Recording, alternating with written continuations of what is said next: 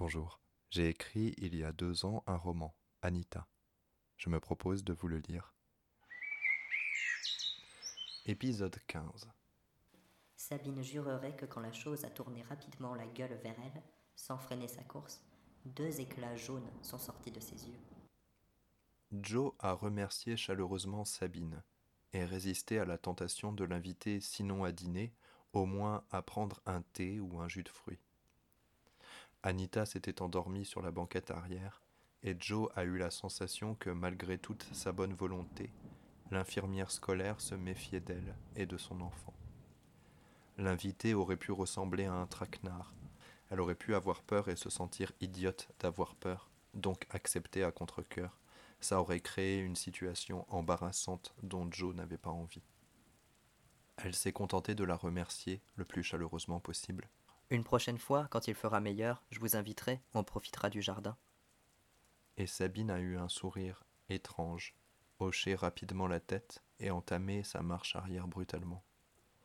Elle n'est toutefois partie qu'après s'être assurée que l'enfant et sa mère étaient entrés, sains et sauves. Elle est même restée assez longtemps pour que Joe puisse la voir par la fenêtre et lui faire un signe. Quelle image ça doit être, une femme qui fait coucou avec sa main en plastique à travers un rideau de pluie. Hollywood s'en régalerait. Cette pensée laisse Joe à la fois amusée et amère. Elle se retourne pour voir Anita allumer la télévision. La petite s'arrête dans son geste, comme surprise en plein cambriolage. Ses yeux s'écarquillent à mesure que son esprit turbine pour trouver un argument en béton. Elle n'a usuellement le droit de regarder la télévision qu'après le petit déjeuner. Il y a des gens qui disent qu'il va plus y avoir de courant demain et la télé ça marche avec le courant donc je me suis dit que peut-être je pouvais regarder ce soir ce que je pourrais pas regarder demain. Joe sourit, les épaules d'Anita se décontractent un peu. Pourquoi pas? Je vais bien te trouver une chaîne avec des dessins animés. Et pour aller avec, ce soir, on mange des tartines avec du chocolat chaud. Anita sourit, à son tour, allume la télévision et donne la télécommande à sa mère, qui trouve sans peine une chaîne dédiée aux enfants. Ils y rediffusent Princesse Sarah. Et Joe pense à Karim. Ça fait des années qu'elle n'a pas pensé à Karim. Karim était si beau et si doux. Karim qui avait disparu un soir après une fête. On a dit qu'il avait été jeté à la mer par des jeunes fachos. On a dit que le corps repêché quelques semaines plus tard était le sien, mais c'était impossible d'être formel. Joe n'avait pas eu le temps de lui annoncer qu'elle était enceinte. Anita la coupe dans ses pensées meurtries. Est-ce que demain matin on mangera des pizzas alors? Joe rit franchement, à gorge déployée comme on dit, et son rire lui fait monter les larmes aux yeux et lui lave le corps d'une tension affreuse qui semblait ne pas vouloir la quitter depuis plusieurs jours, depuis l'infirmerie scolaire et le t-shirt taché de sang. Elle rit tant et si bien qu'Anita rit avec elle, d'aussi bon cœur, tant et si bien qu'elle doit s'asseoir par terre pour chercher à reprendre son souffle, tant et si bien que si un voisin les voyait, il cocherait définitivement la case sorcière de son répertoire mental. Qui d'autre que des sorcières peuvent se bidonner ainsi devant un épisode de Princesse Sarah alors que l'orage hurle et qu'une enfant vient d'être enterrée? Inès s'est enfermée dans sa chambre. Elle s'est sentie tellement ridicule au fast-food, trempée jusqu'aux os. Il a fallu qu'elle y retrouve Zélie et sa mère, que cette dernière se mêle encore une fois de tout, leur trouve des uniformes pour être au sec. La serveuse avait tellement de pitié dans le regard en posant ses yeux sur elle, Inès aurait voulu disparaître. Il a fallu dire merci en plus. Puis il a fallu que Zélie lui propose de partir à la mer avec elle et ses parents, et que les siens, de parents, aient l'air d'accord, comme si elle n'avait pas d'autre chose à faire. Zélie est une bonne amie, mais parfois elle est d'une idiotie. Comment peut-elle ne pas voir qu'Inès doit stopper Anita? Comment peut-elle être heureuse de fuir la ville alors qu'elle aurait dû rester pour assister sa meilleure amie? Enfin, Zélie est sûrement partie alors qu'il est, et Inès se sent affreusement seule, apeurée. Il faut qu'elle réfléchisse. Il faut qu'elle trouve un moyen. Après être retournée à pied à la voiture, ce qui a été au moins aussi embarrassant que d'entrer dans le fast-food détrempé, Qui part à pied d'une zone commerciale à part des gens très pauvres? le père d'Inès les a déposés, elle et sa mère, avant de repartir. Il a dit qu'il fallait qu'il récupère les... Enfin, vous voyez quoi. Catherine a soupiré et a disparu dans la maison. Inès est restée sur le pas de la porte. Les quoi, papa? Elle savait très bien, elle voulait juste qu'il le dise. Tu n'es pas idiote, Inès, tu sais de quoi je parle. Il s'est détourné, pâteau, triste, là, la tête rentrée dans les épaules, ridicule avec son uniforme de fast-food, sous la pluie. Inès a hurlé pour être certaine qu'il entende. Clémence, papa C'est Clémence que tu vas chercher, la petite boîte où est Clémence maintenant. C'est ça que tu vas ramener à la maison. Il n'a pas réagi. Peut-être qu'il s'est mis à pleurer, mais Inès n'avait aucun moyen de le vérifier. Sa mère dort. Son père va peut-être prendre du temps au crématorium pour pleurer. Ou être coincé par la tempête et ne jamais revenir. Tout est possible. Inès s'en veut d'avoir pensé ça. Si Anita a entendu, elle va se faire un plaisir de tuer son père. De faire exploser sa voiture. Inès allume son ordinateur. Il trône dans sa chambre depuis Noël dernier, elle en est très fière. Elle tape dans la barre du moteur de recherche d'Internet. Comment vaincre une sorcière? Rien ne sort de très intéressant. Personne ne parle des sorcières qui tuent des enfants et amènent des tempêtes. Une lumière par la fenêtre. Inès s'en approche à pas feutrés. C'est la voiture de son père. Il est revenu vite, finalement. Il court vers la porte d'entrée, serrant contre son torse l'urne qui contient sa fille. Inès décide qu'elle ferait mieux de dormir. Anita et sa mère sont engourdies. Les tartines ont rassasié leur faim. L'orage qui roule est un lointain rappel des jours mauvais qu'elles vivent. Le son de la télé le couvre presque, et les images colorées qui défilent sans devoir jamais s'arrêter pour reprendre leur souffle anesthésient leur envie de fuir. La fille, comme la mère, ont des pressentiments affreux. Ceux d'Anita forment un nuage dont elle ne sait pas s'il va craquer, informe et menaçant, mais dont elle est certaine qu'il est passager. Le soleil au-dessus est éternel. Anita est une enfant, et les enfants croient voir la lumière même quand les yeux les plus aguerris cherchent encore. Pour sa mère, le soleil pourrait tout aussi bien mourir. Joe est une adulte, et les adultes en arrivent parfois à croire que rien de tranquille ne dure jamais sans qu'il faille se méfier. Cette tempête pourrait nous tuer, pense-t-elle. Mais elle ne bouge pas. Cette tempête et les malheurs qu'elle apporte pourraient nous engloutir. Mais elle ne prend pas sa gamine sous le bras pour fuir. Joe se concentre sur la sensation de la tête de son enfant sur ses cuisses, sur la respiration de la petite qui se ralentit au rythme du dessin animé. Elle s'imagine ours sentant de loin la laine viciée d'alcool des chasseurs encore invisibles et se préparant à un combat qui pourrait lui être fatal. Elle pourrait aller à au bord de la mer. Il est encore temps. Elle n'arrive pas à l'envisager sérieusement. Est un mirage. Elles doivent rester là. La maison le leur murmure, la tempête le leur hurle. Dans un soubresaut de poisson qui vient d'échapper à l'hameçon, Joe réussit à remonter le gouffre de son esprit à la force de ses doigts. Ce n'est qu'un orage, un de plus. Ce n'est qu'une tempête, il y en a eu bien d'autres, et des plus terribles. Ce n'est qu'une enfant qui est morte. Ce n'est pas une série, c'est un collage de malchance. Il n'y a rien à craindre. Joe sourit, épuisé. Elle a raison. C'est le soir, la pluie qui tambourine, c'est l'orage, la douleur des morsures de rats sur sa nuque, rien qui puisse aider à attendre l'odeur de matin frais qui reviendra aux narines dans quelques jours, quand tout se sera tassé et que le beau temps fera son retour. Il y aura le jardin refleuri. Joe aidera celles et ceux qui en auront besoin parce que leurs maisons auront été inondées. Elle se rendra utile, elle fera un effort pour faire des blagues, pour être joyeuse et légère, et les gens oublieront bientôt d'avoir des regards effrayés à son encontre. Ils ne conserveront qu'une légère pitié, teintée de tendresse, pour elle et sa fille. Elle acceptera ça si la vie paisible a ce modique prix. Et un jour, quand Anita sera plus grande, peut-être qu'elle achètera une maison au bord de la mer. La sonnette stridente les fait sursauter. Anita a peur.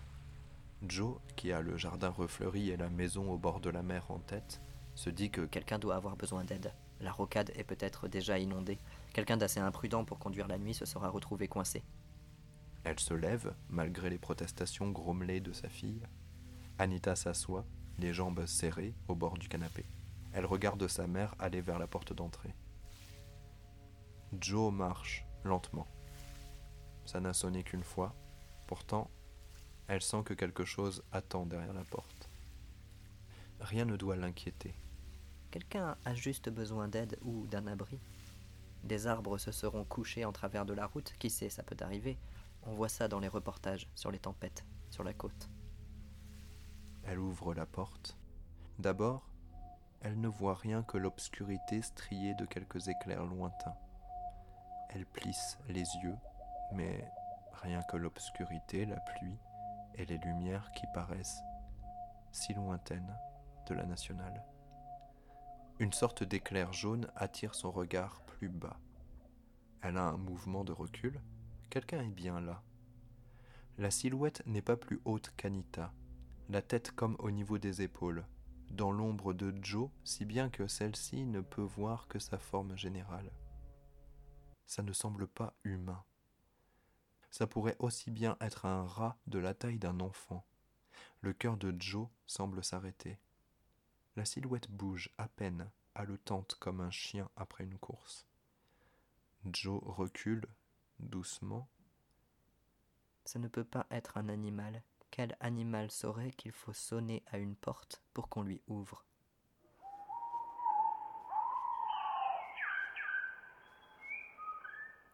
Séverine a couché Maxime tôt parce que celui-ci tombait de fatigue et se plaignait d'avoir mal au ventre. Peut-être que le petit a attrapé froid à cause de la pluie. Peut-être, et plus sûrement, qu'il somatise. Comment peut-on gérer un deuil quand on a à peine six ans? C'est une question qu'on ne devrait pas avoir à se poser. Séverine elle-même est très lasse. La cérémonie pour la petite Clémence a été éprouvante. Elle a vu Anita et sa mère se cacher dans les toilettes pour ne croiser personne à la sortie et s'est postée devant la porte comme attendant que quelqu'un en sorte pour y aller, de façon à décourager les personnes qui auraient eu besoin d'uriner. D'ailleurs, si elle ne l'avait pas devancée, Séverine se serait sûrement elle-même enfermée dans les toilettes, ne serait-ce que pour éviter de croiser le regard affreusement hagard des parents de la petite Clémence. Elle se souvient de l'anniversaire de Maxime il y a peu, un mois à peine. Maxime n'avait voulu inviter que son amie Clémence. Xavier et elle avaient eu beau insister. Ben, tu peux inviter plus d'enfants, tu as bien d'autres copains et copines. Plus on est de fous, plus on rit. Rien n'y avait fait. Maxime était ferme. Il voulait être entouré de ses parents, sa grand-mère, ses sœurs et Clémence. Ils avaient cédé. Après tout, pourquoi pas? Pourquoi croire qu'il faut être en nombre pour que les choses soient réussies? Elle se souvient du regard étonné de Catherine, quand elle a déposé ses filles et vu que l'institutrice de son aîné était là. La bijoutière, avec qui elle discutait souvent à la sortie des classes, n'avait rien dit que de très poli, mais son regard pétillait d'une manière gênante. Catherine avait vite laissé Clémence courir vers Maxime pour aller jouer, laissé par la même occasion Séverine comme une idiote sur le palier, et était entrée sans y avoir été formellement invitée. Elle s'était dirigée droit sur Annick. Xavier l'avait regardé faire avec un sourire amusé. Sans détour, sans politesse, elle avait parlé à Annick d'Inès, comme si elles avaient calé un rendez-vous à ce sujet. Annick était restée distante et professionnelle. La mère vantait les mérites de cette jeune fille perspicace et pleine d'énergie, suggérant une certaine précocité qu'Annick s'était fait un plaisir de nier. Inès est effectivement une jeune fille très volontaire et très intelligente, mais vous savez, les enfants précoces se remarquent souvent parce qu'ils sont indolents et paraissent idiots. Catherine avait été atteinte dans son orgueil, mais avait réussi à sourire et ajouter Rien à voir, mais je suis surprise de vous voir ici. Je ne savais pas que vous aviez des liens avec Séverine et Xavier. Ce à quoi Xavier avait répondu, laconique Les familles sont toujours pleines de surprises, non? La discussion n'était pas allée plus loin, mais il était certain que Catherine avait été trop heureuse de pouvoir dire à tous ceux et toutes celles que ça intéressait qu'elle avait la preuve irréfutable que l'institutrice n'était pas une nonne ni un ange et avait eu une fille, bien qu'il n'y ait aucune ressemblance frappante à noter entre les deux intéressés. Tout à l'heure, Xavier a téléphoné à Séverine pour lui dire qu'il rentrera tard, à cause d'une histoire de rat dont il doit s'occuper avec cet imbécile de Christopher. Séverine allume la télévision qui se met automatiquement sur une chaîne pour enfants, et s'endort en regardant Princesse Sarah. Elle fait des rêves affreux. Où est Maxime? Séverine sent des mains qui la secouent. Elle entend le tonnerre qui explose et se répercute contre les murs. Elle voit entre ses paupières qu'elle peine à ouvrir le visage de son mari, contrit, éclairé par la télévision. Séverine, réveille-toi. Elle se réveille. Séverine, Maxime n'est pas dans sa chambre. Il n'est pas dans. Mais si, il y est forcément. Elle l'a couché très tôt, il se sentait mal. C'était il y a à peine une heure. D'ailleurs, quelle heure est... Il est 21 heures, Séverine. Depuis combien de temps tu dors? Ah ça non, c'est une question vache. Elle n'en sait rien. Comment veux-tu savoir au réveil depuis combien de temps tu dors? Séverine, il faut trouver Maxime. Elle est hagarde, engourdie. Les informations qu'elle sait importantes n'arrivent pas jusqu'à sa conscience. Alors elle cherche autour d'elle et voit le pichet d'eau sur la table basse. S'en saisit, Xavier a un mouvement de recul quand elle se verse l'eau froide directement sur la tête, sans autre forme de procès. Grande inspiration. C'est bon, elle a intégré l'information. Elle se lève d'un bond et parle à toute vitesse. Je ne sais pas depuis combien de temps je dors, mais longtemps, je pense. Je l'ai couché à 18h. J'ai dû m'endormir à peine une heure plus tard, après que tu m'as appelé. Tu as vérifié dans toute la maison? Xavier hoche la tête gravement. Il a des larmes dans les yeux. Séverine prend sur elle. Ok, je vérifie une autre fois en bas. Toi, tu vas dans sa chambre voir s'il n'y a pas quelque chose qui manque et si la fenêtre est fermée. La porte d'entrée, elle était verrouillée? Non, elle était même pas claquée. C'est pour ça que j'ai couru dans la chambre de Maxime en entrant. Oh putain. Dernier mot prononcé, elle file dans le garage. L'enfant a l'habitude de se cacher derrière les vélos quand il veut être tranquille. Il s'est organisé un petit coin avec un coussin et des livres. Il est tellement fier de savoir lire, et s'il ne lisait plus jamais, est-ce que ses livres lui manquent là où il est? Est-ce qu'on lui donne à manger? Est-ce qu'on le protège du froid? Est-ce qu'on lui a fait croire que ses parents ne veulent plus de lui? Est-ce qu'il a peur de mourir comme la petite Clémence? Séverine se met une gifle. Pas le moment de paniquer. Vérifie la cachette. Il n'y est pas. Vérifie toutes les cachettes du garage. Il n'y est pas. Vérifie même la machine à laver et le sèche-linge. Il n'y est pas. Vérifie toutes les cachettes de la cuisine, du salon, de la salle de bain, de la chambre parentale, des toilettes. Il n'est nulle part. Les pas précipités de son mari dans les escaliers n'annoncent rien de bon. Il n'est pas dans sa chambre, ni dans celle de ses sœurs. Et il manque des vêtements dans ses tiroirs. Xavier le sait parce qu'il a fait une machine avant de partir. Il sait quelles affaires étaient au salle, quelles affaires portaient les enfants ce matin. Il grave toujours dans sa mémoire la manière dont ses enfants sont habillés, un truc du métier. Son sac à dos pour l'école manque aussi, celui dont Maxime est si fier parce qu'il a des lumières sur les bretelles pour qu'il puisse voir et être vu quand il fait sombre. Xavier sort son téléphone portable, appelle ses collègues pendant que Séverine attrape une veste, les clés et le précède dans la voiture. C'est elle qui conduit pendant que Xavier demande à Christopher de lui passer Samuel, que celui-ci répond qu'il n'est pas au commissariat, qu'il raccroche, qu'il appelle son lieutenant sur son portable, que ce dernier lui dit, Séverine l'entend parce que Xavier a mis le haut-parleur, Ok, cherchez de votre côté, je mets Muriel et Yacine sur le coup. Christopher reste au commissariat au cas où, et de toute façon l'évacuation est finie, au besoin on met les pompiers au jus et c'est parti pour une tournée des voisins et des voisines, qui notent les numéros de téléphone des parents, avec le visage à la fois terrifié et excité, promettent de regarder partout dans leur maison et surtout dans leur jardin, parce qu'on ne sait jamais. Maxime aurait pu échapper à son ravisseur et se réfugier dans un jardin ou un garage mal verrouillé. Personne ne songe que Maxime a fait une fugue, parce qu'un enfant de six ans ne fait pas de fugue.